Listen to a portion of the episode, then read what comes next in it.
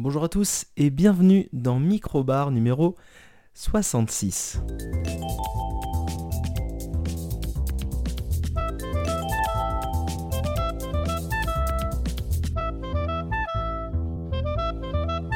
Et on est parti pour ce nouvel épisode. Ravi de vous retrouver cette semaine, ravi de vous retrouver dans un nouveau microbar. J'espère que vous avez passé une bonne semaine et j'espère également que vous avez écouté le très bon mini-bar de lundi dernier. Moi je suis content de vous retrouver, euh, je suis content d'avoir plein de choses à vous dire, enfin plein de choses. Euh, euh, pas beaucoup de news, pas beaucoup de news très intéressantes à partager avec vous, mais j'ai des sujets qui me semblent très très cool et j'espère vous donner envie de, de regarder ces choses-là. encore un micro-bar sans jeux vidéo. Ça commence à faire, vous allez me dire, mais il y a du stock. J'ai parlé de jeux vidéo la semaine dernière. Donc si vous voulez m'entendre parler de jeux vidéo et que vous, vous aimez bien la montagne et le ski, ce sera l'occasion. Et sinon, bah, on se retrouvera certainement pour parler de jeux vidéo la semaine prochaine. Voilà, donc je dis ça, euh, je dis ça comme ça. En tout cas, voilà, aujourd'hui on va parler d'un sujet, un sujet central. Ça va être le Japon. Et oui, le Japon. Pourquoi? Et eh bah parce que une série qui se passe au Japon et un animé qui se passe donc au Japon également. Euh, on va passer par contre par un petit passage rapide de news et ça, ça va être tout de suite. Et donc les news, ça va aller assez vite parce que dans les news, on va pas parler de choses qui fâchent. Alors quand je dis choses qui fâchent, euh, je parle euh, évidemment, on va pas parler par exemple des blagues du 1er avril des marques. Hein, ça, on va faire l'impasse. Ça plaît rarement aux gens et effectivement, c'est rarement intéressant et malin. Euh, ça tombait bien, ce 1er avril, c'était un samedi et donc je pense qu'il y a un petit peu moins d'entreprises qui sont lâchées dans les trucs qui pouvaient paraître euh, blagues ou quoi que ce soit. Et dans l'univers de la tech, ils se sont pas trop fait plaisir. Donc du coup, bon bah voilà, on a plutôt la bonne nouvelle, c'est que c'était pas trop lourd, mais on s'attardera pas dessus. On s'attardera pas non plus sur euh, les influenceurs qui signent une tribune euh, qu'ils n'ont pas lu et dont ils n'ont pas le contenu. Hein, voilà, et puis après qui font des démentis pour dire je ne savais pas, désolé, je. Voilà. ça on va passer notre tour. Non, on va s'attarder sur deux sujets. le premier assez rapide et le deuxième également.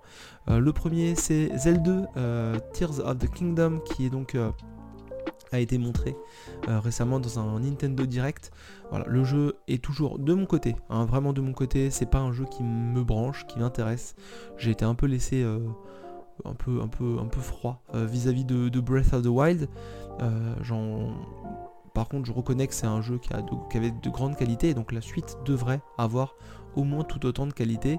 On voit que dans les, on voit que dans les, dans les mécaniques de jeu, ils ont essayé de garder à la fois euh, ce qui pouvait plaire ou non et ce qui faisait vraiment l'identité de Breath of the Wild. Par exemple, les armes se cassent, tout en rajoutant du coup une forme de verticalité, un peu à la.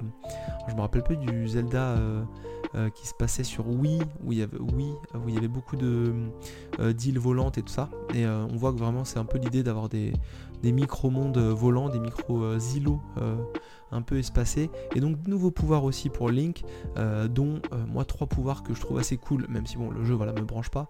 Mais j'ai l'impression qu'il y a moyen de, de se faire un peu plaisir et en plus de renouveler le concept. Il y a l'amalgame qui permet de mélanger il y en a deux pouvoirs. Je crois que l'amalgame permet de mélanger des armes et également des objets, donc pour faire même des véhicules. Ça, c'est assez cool. Et il y a le retour en arrière. Alors, j'ai plus le nom, euh, parce que j'ai vu le Nintendo Direct un peu, euh, un peu de loin l'autre jour. Pas parce que euh, Tears of the Kingdom me branche pas des masses. Mais bon, on fait un podcast jeux vidéo, pop culture, ciné, série et tout ça. Donc, il faut quand même se renseigner au moins pour savoir de quoi ça parle. Et puis pour dire à Mathieu, vas-y, parle-nous-en quand il l'aura fait. Euh, ça sort voilà d'ailleurs au mois de mai, donc ça va arriver vite. Et donc ouais, aussi le pouvoir de retour en arrière. Euh, dans la vidéo, on les voit, il y a une pierre qui tombe donc d'en haut parce que c'est assez vertical comme jeu. Il monte sur une pierre, euh, Link, et puis après il met son pouvoir et hop là, on est reparti vers le haut parce que ça fait un rembobinage de l'action de la chute de la pierre. Et donc il y a moyen certainement d'aller chercher d'autres petites choses. Il y a aussi, je crois qu'ils ont annoncé 4 pouvoirs, 4 nouveaux pouvoirs parmi, apparemment ce ne seraient pas les seuls nouveaux pouvoirs du jeu. Ils en ont déjà montré 4 c'est toujours euh, graphiquement au niveau de, ce que était Breath of the Wild. Je n'ai pas l'impression que ce soit ni plus beau ni plus moche. Voilà, c'est un jeu, il va falloir euh, certainement encore une bonne euh, quarantaine, cinquantaine d'heures pour aller au bout. Un jeu qui plaira certainement à ceux qui ont aimé Breath of the Wild. Mais j'ai l'impression qu'il y a moyen que ça n'attire pas plus de joueurs. Ça a vraiment l'air d'être, je dis, entre modernité, enfin nouveauté Et, et on, conserve aussi les, on conserve aussi les, plus-values, les, gros avantages du, précédent jeu. On n'essaie pas de, renverser la table, hein, de, tout casser et de tout reconstruire. Donc on est vraiment, je pense, dans le jeu plus plus pour ceux qui ont aimé Breath of the Wild et il y a du monde euh, qui a aimé Breath of the Wild. L'autre petite news, et ça ça va aller vite aussi, euh, c'est le 3 2023 qui est annulé et le 3 tout court qui est certainement terminé. Hein. Voilà, je sais pas si vous aviez suivi, les années précédentes on avait le Summer Game Fest, donc tout l'été, enfin au mois de juin, qui réunissait beaucoup de conférences différentes en ligne sans événements physiques. Bah, événements physiques annulés à cause du Covid.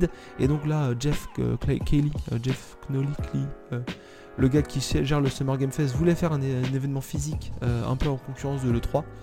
L'E3 avait dit on revient en 2023. Ils avaient commencé à lancer euh, les invitations, à dire, euh, à faire la communication. Et on a commencé surtout, nous, de notre côté, joueurs de jeux vidéo, qui suivons l'actualité et donc le, marché, on va dire. On a commencé à suivre un peu les, entreprises qui disaient non, non, je, n'irai pas à l'E3. Donc ça a fait des constructeurs, ça a fait des gros développeurs, des gros éditeurs. Et finalement, il restait plus grand monde. Et il restait tellement plus grand monde qu'en fait, il restait plus personne. Euh, à part euh, des vendeurs de, crypto games, euh, des vendeurs de jeux un peu bizarres. Voilà, c'était plus vraiment le, le côté sérieux et grand public du, monde du jeu vidéo n'était plus là.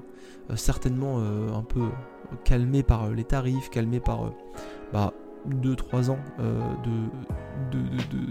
d'été de, du vidéo sans, euh, sans euh, conférence en, local avec des, organisations bien différentes et certainement moins coûteuses. Et en fait, bah voilà, le 3 2023 a été annulé et il est fort probable que le 3 ne se déroule plus jamais comme on l'a connu. Et en même temps, est-ce que c'est vraiment grave pour nous qui n'étions pas journalistes, qui étions juste joueurs et on suivait un peu ces conférences qu'on aura toujours. On en aura même beaucoup plus qu'avant, ce qui n'est pas forcément un avantage.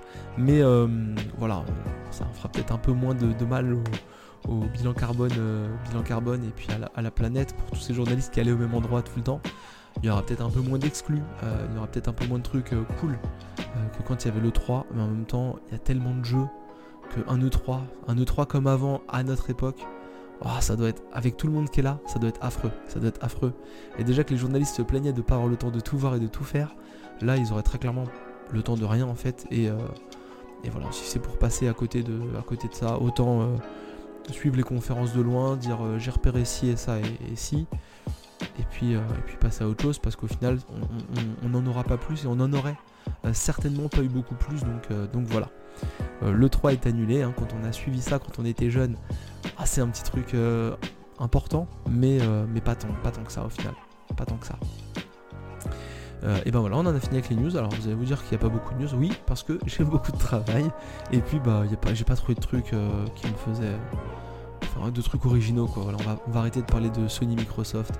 On va arrêter de parler de Twitter. On va arrêter de parler de tout ça. Parce que bah c'est des choses qui suivent leur cours. Pas forcément de manière très intéressante. Et puis et puis, euh, je préfère parler des sujets intéressants, genre les, séries que j'ai vues, parce que là, j'ai des séries qui m'ont beaucoup plu, et donc euh, forcément, c'est plus intéressant. Et on va commencer d'ailleurs avec la, la première série. Et la première série dont on va parler aujourd'hui, c'est Tokyo Vice. Tokyo Vice, donc une série euh, qui est arrivée récemment, récemment sur, sur, les plateformes. Et donc une série qui est un peu inspirée d'une histoire vraie. Euh, je ne sais plus sur quoi je regarde Tokyo Vice, donc du coup tout de suite, euh, tout de suite je vais, euh, je vais regarder. Voilà, c'est une série produite par HBO Max et qui est disponible par l'intermédiaire de Stars Play. Stars Play.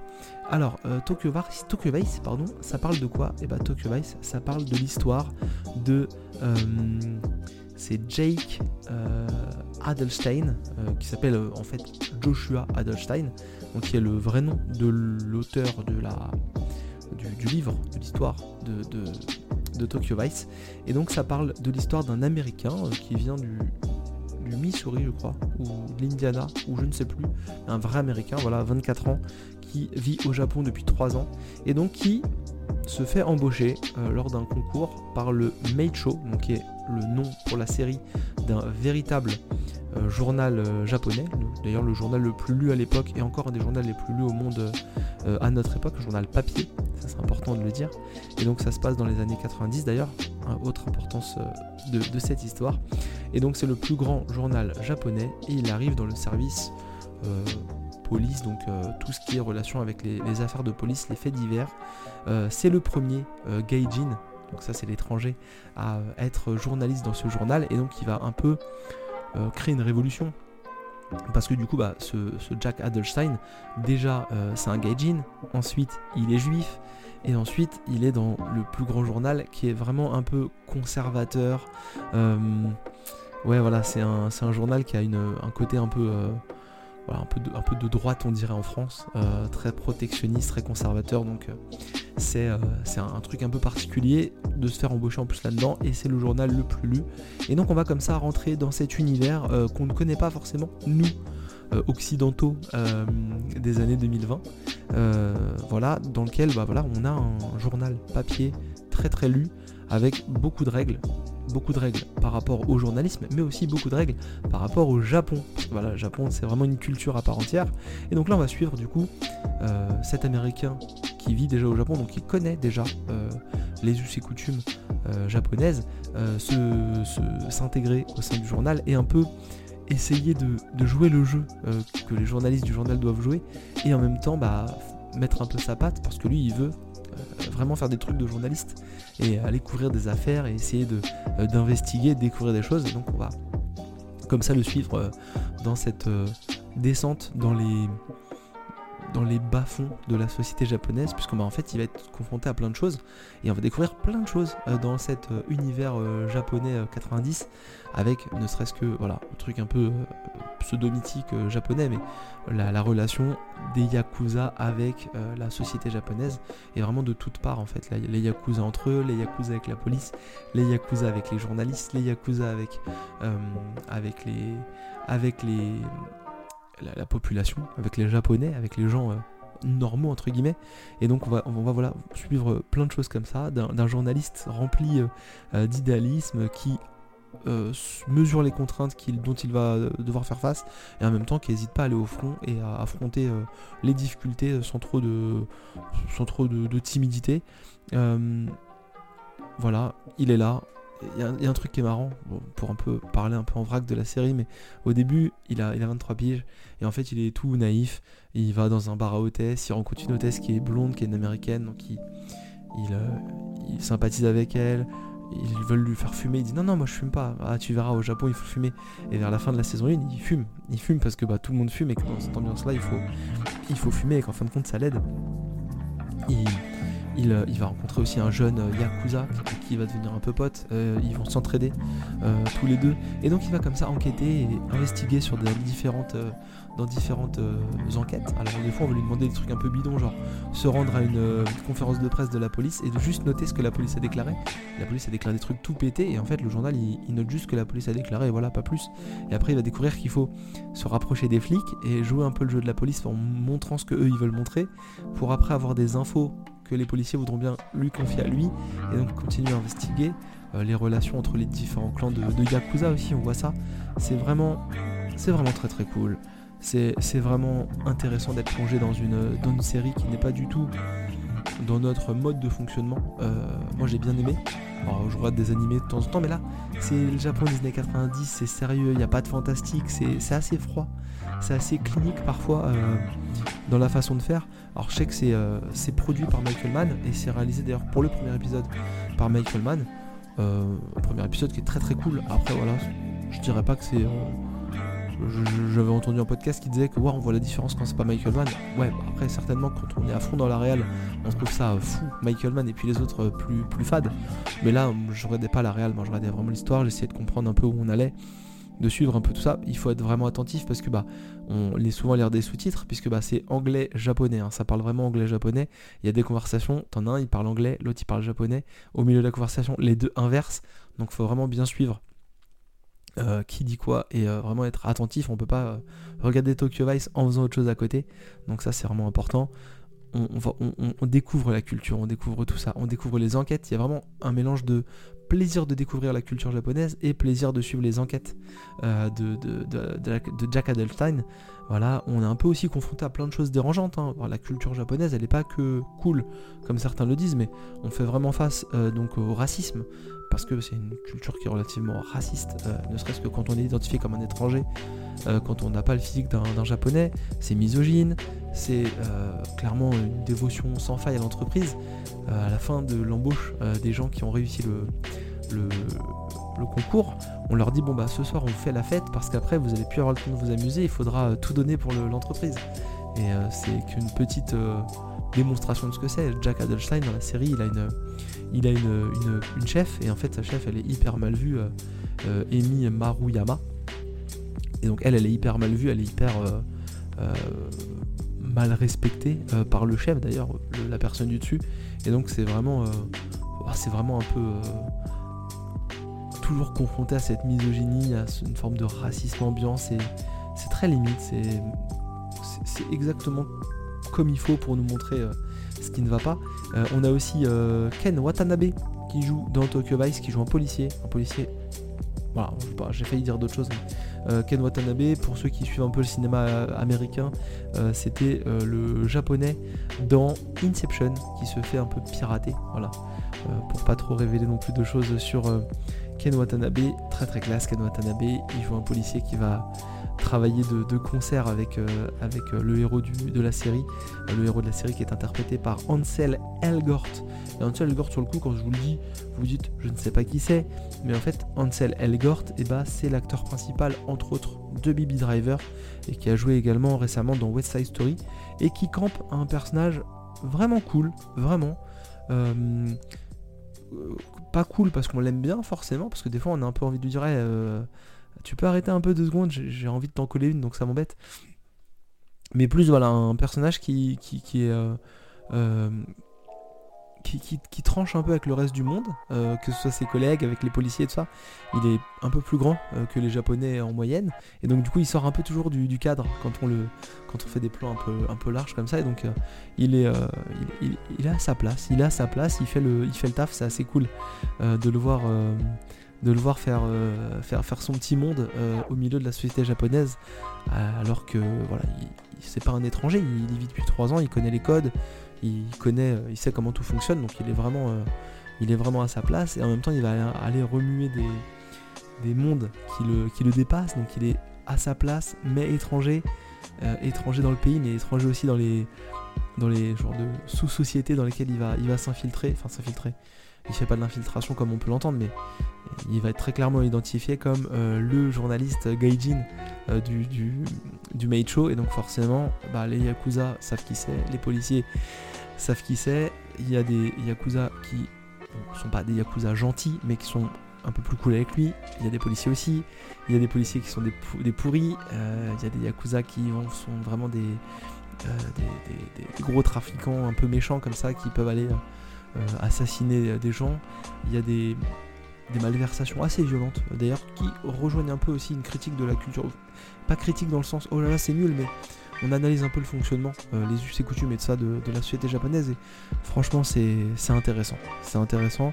C'est pas la meilleure série du monde, mais euh, si vous avez envie de truc qui change un petit peu, c'est pas vraiment du policier, c'est pas vraiment un truc de fou.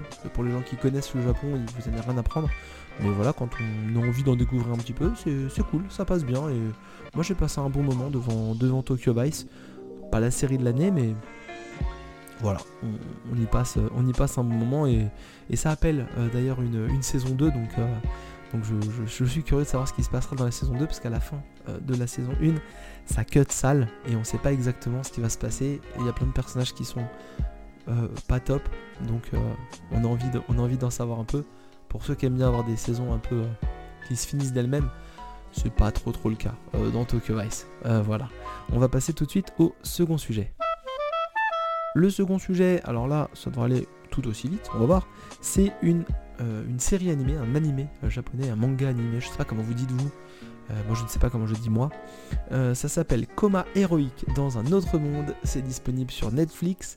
Et récemment, le 30 mars, donc vous voyez, ça fait pas longtemps par rapport à la sortie de l'épisode, ils ont sorti la fin de la saison.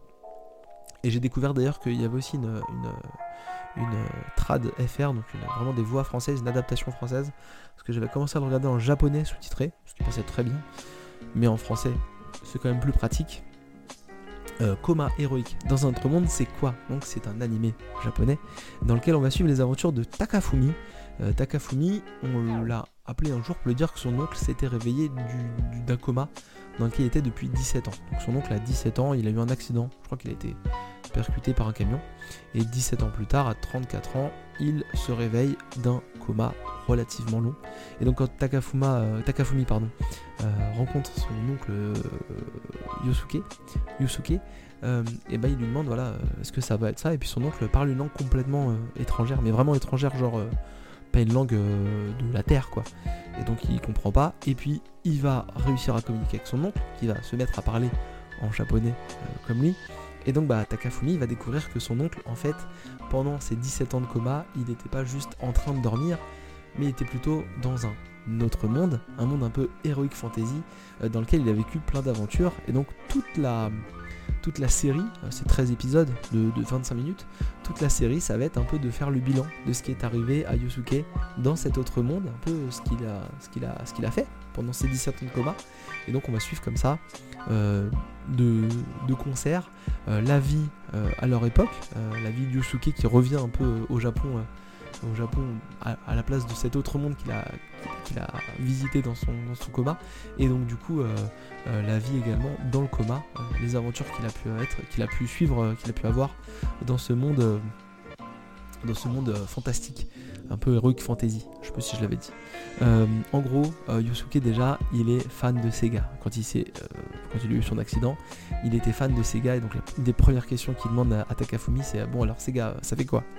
Et donc très très gros choc psychologique de découvrir que Sega n'est plus un constructeur de consoles.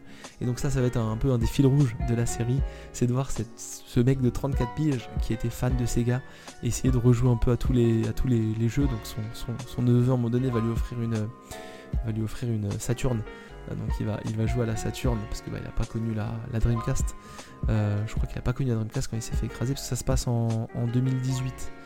Donc lui il se fait écraser vers les années 2000-2001. Donc euh, oh, peut-être, je sais plus. Je sais plus s'il a vu la, la Dreamcast. Mais je sais qu'il joué sur une Saturn longtemps. et donc en fait il va raconter ses anecdotes de vie à son neveu. Et en fait, par l'intermédiaire d'un pouvoir, il ouvre une genre de télé virtuelle. Et donc il lui montre un peu ses souvenirs. Et donc on va suivre comme ça, bah, un peu en parallèle, la vie à notre époque et la vie pendant son coma. on va aussi croiser une fille euh, une ancienne euh, copine, enfin copine euh, amie de Takafumi, puisque un jour il va, il va croiser une amie d'enfance qui s'appelle Sumika, je crois. Et donc en fait on, va un peu comme ça. C'est plus à la animé comics enfin comics non, manga japonais, c'est vraiment les, les, genres de problèmes de relations. donc un peu on se plaît mais on n'ose pas se le dire on, se titille un peu, voilà, et donc euh, ça va être le jeu entre Takafumi et Sumika, ça va être, euh, ils se plaisent mais ils n'osent pas se dire qu'ils se plaisent, et donc ça va être également un peu l'histoire aussi dans ce monde héroïque, dans ce monde fantastique, euh, dans cet autre monde, on va l'appeler comme ça parce que c'est le titre français, puisque Yusuke en fait il va rencontrer des gens, et il va rencontrer entre autres trois personnages, je lis mes notes hein, parce que je me rappelle plus des, noms, mais il va rencontrer trois personnages qui sont euh, une fille euh, qui est un elfe, donc qui, lui donne son nom vers la fin de la, saison 1. Donc c'est un elfe, euh, c'est un elfe qui, cache un peu son nom et qui lui donne un nom extrêmement long. C'est une des blagues. Et lui, il sait pas comment l'appeler, donc il lui donne un surnom. Elle le prend mal et elle se fâche avec lui. Il y a Mabel qui est une survivante du clan de la glace, et il y a Alicia qui est une héroïne prêtresse. Et il va y avoir un, genre de carré amoureux. Il y en a plus que trois. Un carré amoureux qui va se faire entre ces trois-là, parce que du coup, tout le monde est d'accord pour dire que Yusuke est très moche mais il, a la classe parce que bah, du coup bah, il est très fort dans ce monde-là. Je vais expliquer un peu pourquoi il a la classe et qu'il est très fort.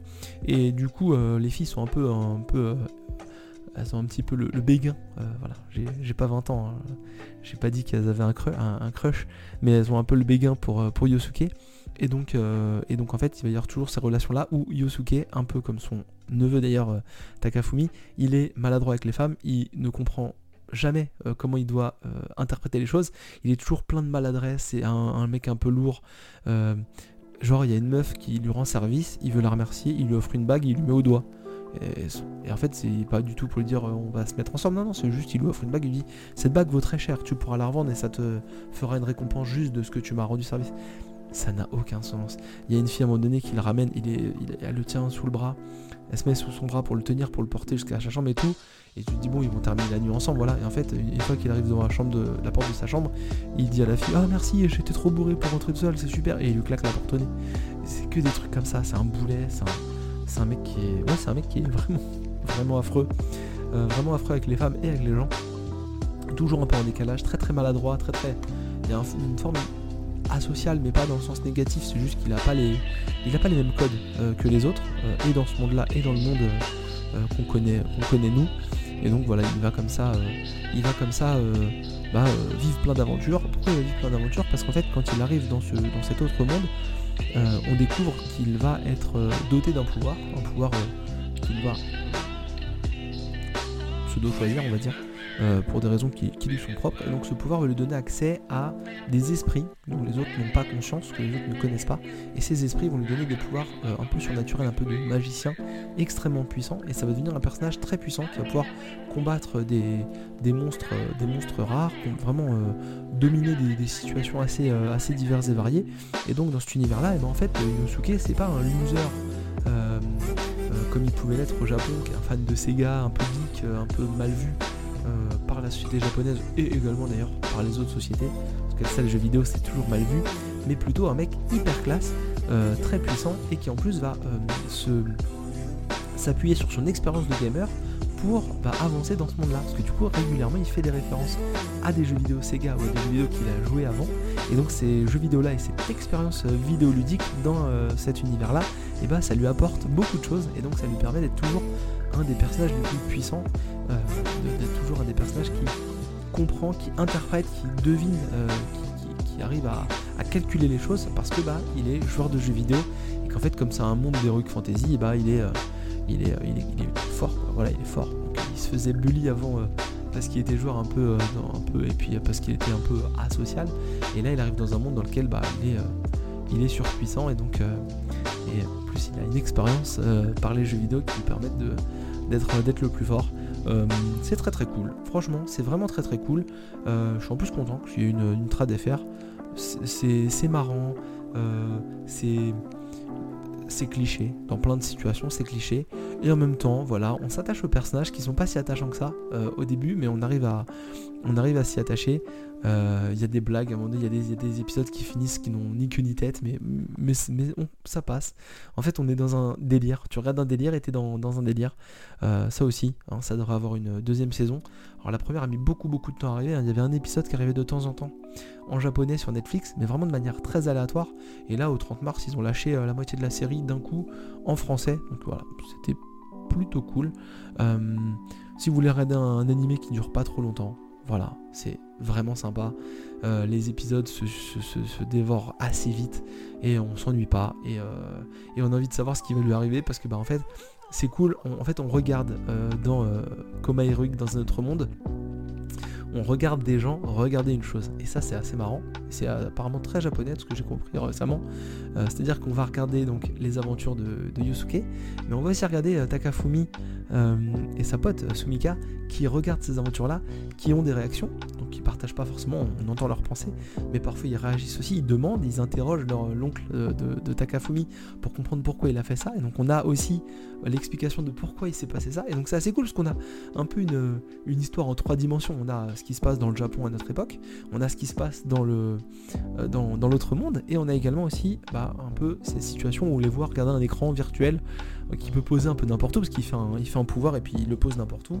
Dans le monde actuel, il a conservé tous ses pouvoirs, parce qu'en fait, bah, comme il parlait aux esprits qu'il a cette capacité à pouvoir converser avec les esprits et donc à utiliser leur pouvoir, bah, dans le monde dans lequel il est maintenant, dans le nôtre, et ben il peut toujours parler aux esprits et donc toujours profiter de leur pouvoir. Donc il peut voler, il peut, se transformer. Le, dernier truc cool, ça je voulais finir là-dessus, euh, bah voilà, Yosuke il revient de 18 ans, de 17 ans de coma, il n'a pas d'argent, il n'a pas de compétences pour euh, travailler. Et donc bah, son, neveu va lui dire bah tiens ouvre une chaîne YouTube. Et c'est moi ça qui m'avait fait kiffer dans la série, c'est qu'en gros il va faire une chaîne YouTube et en fait il va montrer ses pouvoirs euh, sur YouTube Et en fait, bah, les gens ils lui font des, commentaires genre mais c'est quoi cette 3D Elle est pourrie ta 3D. Euh, les effets spéciaux ils sont nuls. Ça se voit que c'est pas de, pas bien fait quoi. Alors que c'est des vrais pouvoirs qu'il met en, animation. Euh, pareil, à un moment donné, il y a la réforme YouTube avec les, il faut avoir 4000 abonnés minimum et être vu régulièrement. Et donc là, il a ses, revenus qui vont baisser. Donc bam, il commence à faire des trucs, euh, il commence à faire des trucs genre il se transforme en meuf pour animer des vidéos forcément bah, il a beaucoup plus de vues. À un moment donné, il a pas beaucoup de commentaires, il comprend pas parce qu'il a beaucoup de vues, mais les vidéos sont pas très bien vues. Et en fait, euh, Takafumi se rend compte que son oncle, dès qu'il y a un commentaire négatif, il répond, il envoie chier les gens dans les commentaires. Donc forcément, les gens le prennent mal et donc ils arrêtent de regarder. Et ça, c'est assez cool aussi de voir un peu euh, euh, un, mec de, un mec des années 2000 faire du YouTube maintenant avec des super pouvoirs. Ça analyse aussi pas mal de, trucs relativement cool. Voilà, c'est très marrant. C'est très marrant. Il n'y a pas beaucoup de personnages. Hein. Il y a il y a trois personnages principaux avec euh, Takafumi Yosuke euh, et également euh, Sumika, donc la, copine. Il y a le petit frère de Sumika, une copine de Sumika, et c'est tout. On a vraiment très peu de personnages, et on a les personnages, par contre, si, dans l'autre monde, on a plus de personnages, on va croiser beaucoup plus de monde, des monstres, des gens gentils. On va le voir se faire défoncer, attaquer régulièrement, Yosuke c'est vraiment une, un animé très très cool qui amène, euh, qui amène vraiment euh, euh, plein de bonnes idées. Et puis bah c'est cool de voir un peu du Sega, de voir un peu du jeu vidéo, de voir un peu des, blagues. Voilà, c'est fandard, c'est marrant. Et, en plus c'est un, peu, un peu cliché sans être trop nul. Et voilà, voilà. si vous avez Netflix, si vous avez 13 fois 30 minutes, donc 6h30 devant vous, franchement vous privez pas, ça, ça vaut la peine d'être regardé. Et bah voilà, et bah voilà, j'ai fait deux, séries, j'ai fait euh, deux pauvres news. C'était un micro-bar tout à fait classique. Vraiment, on était dans la norme. Je vais monter ça vite fait et puis ensuite je vais aller me coucher parce que bah, ça sort demain matin. Donc euh, il, faudrait, il faudrait pas traîner. J'espère que vous avez passé un bon épisode. J'espère que vous allez passer une excellente semaine. Je vous espère vraiment plein de choses de bien parce que bah on est, on est bienveillant ici euh, chez Minibar dans les micro-bars, dans les mini-bars, dans les streams, quand il y en aura un jour. Et euh, également sur les réseaux sociaux, on est toujours bienveillant. N'hésitez pas à nous faire des petits retours si vous avez euh, des choses à dire. Si vous avez regardé Coma dans un autre monde et que vous avez trouvé ça nul, n'hésitez pas. Hein, j'aimerais pouvoir vous dire combien vous avez tort. Et si vous avez regardé Tokyo Vice et que vous préféreriez, vous avez préféré, vous auriez préféré, pour parler en bon français, regarder Paris Vice et bah je vous laisse aller voir, aller voir des producteurs pour réaliser une série. Mais Tokyo Vice, c'était très cool. Je vous souhaite une excellente semaine. À lundi prochain.